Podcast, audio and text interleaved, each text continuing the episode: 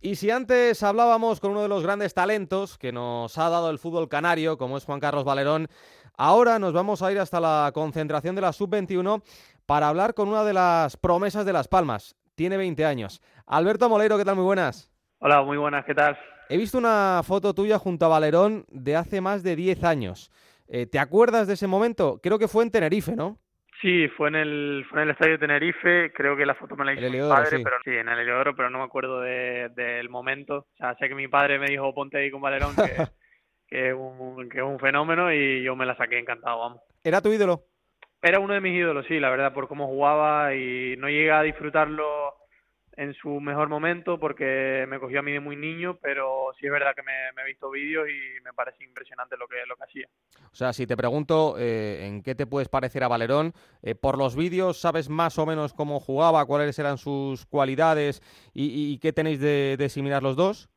Bueno, a ver, salvando las distancias, eh, no sé, yo creo que el talento canario es muy común entre los dos, entre, yo creo que entre todos los canarios, pero ese talento que teníamos eh, los canarios, pues yo creo que eso no, no, nos iguala un poquito, pero bueno, él es un fenómeno y ojalá llegara a ser la mitad de lo que de lo que ha sido él para el fútbol. En Las Palmas, eh, cada, cada X tiempo eh, sale un, un talento, Valerón, Jonathan Viera, eh, Pedri, eh, ahora tú, por ejemplo, eh, con Pedri sois diferentes, ¿no? Porque Pedri es un jugador que juega más de media punta, a ti te gusta más caer a banda, tenéis semejanzas, pero también tenéis muchas diferencias, ¿no? Sí, yo creo que él es un jugador más, más conservador con balón, tiene más contacto con el balón, se asocia más, yo, yo me considero un jugador más vertical en ese sentido, pero bueno, eh, sí es verdad que algunas que otras nos han comparado, pero yo encantado de, que me comparen con él, de que, porque es un jugador de nivel mundial. Y, pero bueno, yo creo que sí, yo creo que somos muy diferentes y, y en el campo se, se nota eso, ¿no? No, y la, la principal diferencia además es que eh, si tú en algún momento eh, te marchas de Las Palmas, oye, no estoy diciendo que te tengas que marchar de Las Palmas, ¿eh?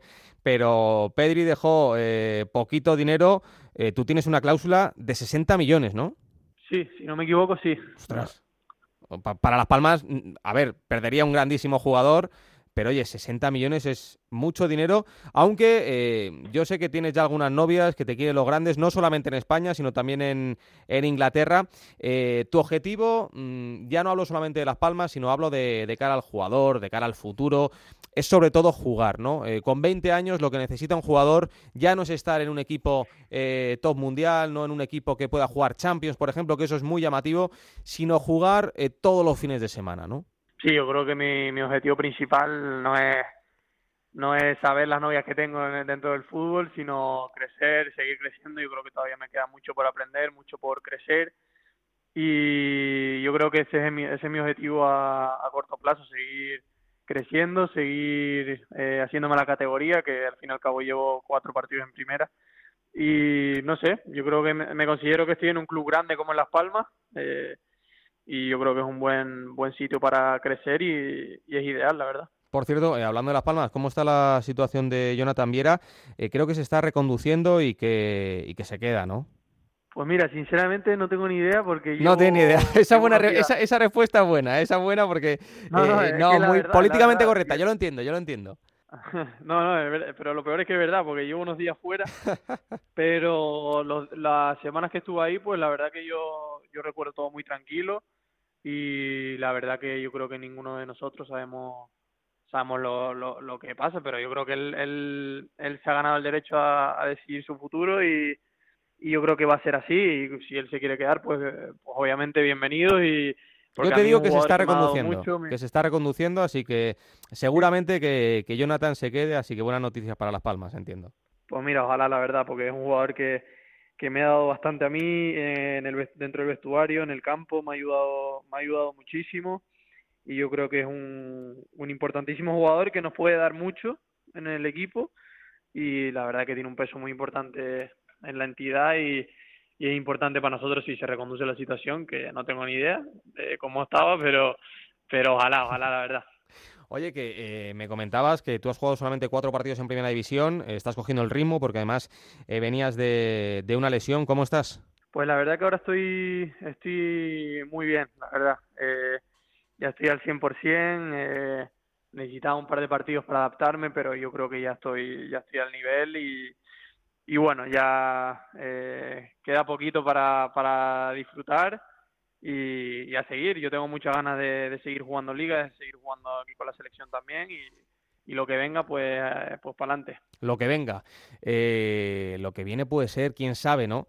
Eh, ir en algún momento a la absoluta con, Luis de la Fuente, a la selección. Eh, con de la Fuente al mando es, es más viable, los, los jóvenes, los sub-21, veis que hay más opciones y además veis como hay muchos futbolistas eh, que van pasando de convocatoria a convocatoria, de la sub-21 arriba, o sea, ¿estáis más tranquilos y, con más confianza?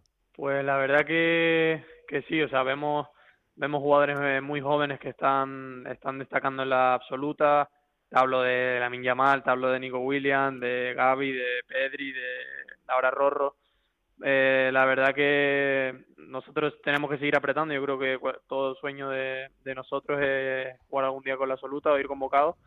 Y bueno, sí es verdad que se ve viable, pero muy difícil. Y yo creo que aún, hablando de mí, eh, me queda mucho por crecer. Y, y si toca algún día la puerta, pues pues habrá que ir para adelante y, orgulloso, la verdad. Oye, eh, ahora que ojalá. ojalá, claro. Eh, ahora que se cumple un año del arranque de, Luis Enrique en el Twitch, eh, ¿te acuerdas de, un Twitch en el que Luis Enrique durante, durante el Mundial te nombró como uno de los jóvenes con más talento del fútbol español? Sí, me acuerdo que una vez creo que salió un clip ahí pequeño que que decía algo de Moleiro, pero, sí, es que a ver, le, le, le, preguntaron, eh, eh, él estaba con otro miembro del, del cuerpo técnico y le preguntaron eh, a los dos por talentos, por jóvenes promesas del fútbol español y te nombraron y Luis Enrique además eh, dijo que te conocía perfectamente, que sabía cómo, cómo jugabas y que, y que sí, que eras uno de esos jóvenes talentos y esos, uno de esos diamantes ¿no? en bruto que, hay que pulir porque tienes un futuro prometedor. Bueno, yo cuando, cuando sí, verdad que lo vi, me sentí orgulloso. Fue el año pasado que estábamos en segunda y que Luis Enrique habla así de, de ti, pues, pues dice mucho y yo orgulloso, pero bueno, tampoco o sea, es una motivación más para seguir trabajando, para seguir entrenando y, la verdad que, que me sentí muy especial en ese momento, la verdad.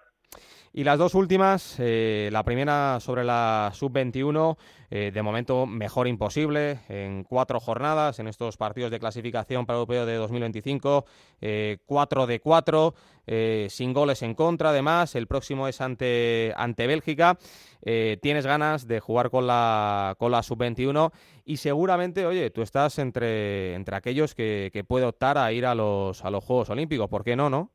Sí, la verdad que es un objetivo que me propongo a largo plazo.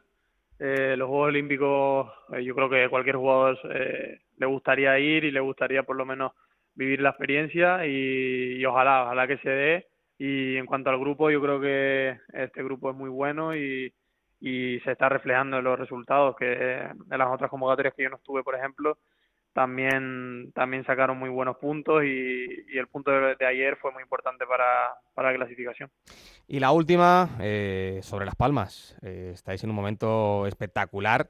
Eh, en 13 jornadas vais octavos con 18 puntos. Estáis a cuatro puntitos de la, de la Real Sociedad, es decir, a cuatro puntitos de jugar Europa. Me vas a decir que, que, el objetivo es la permanencia, el objetivo es seguir otra temporada más en, en Primera División.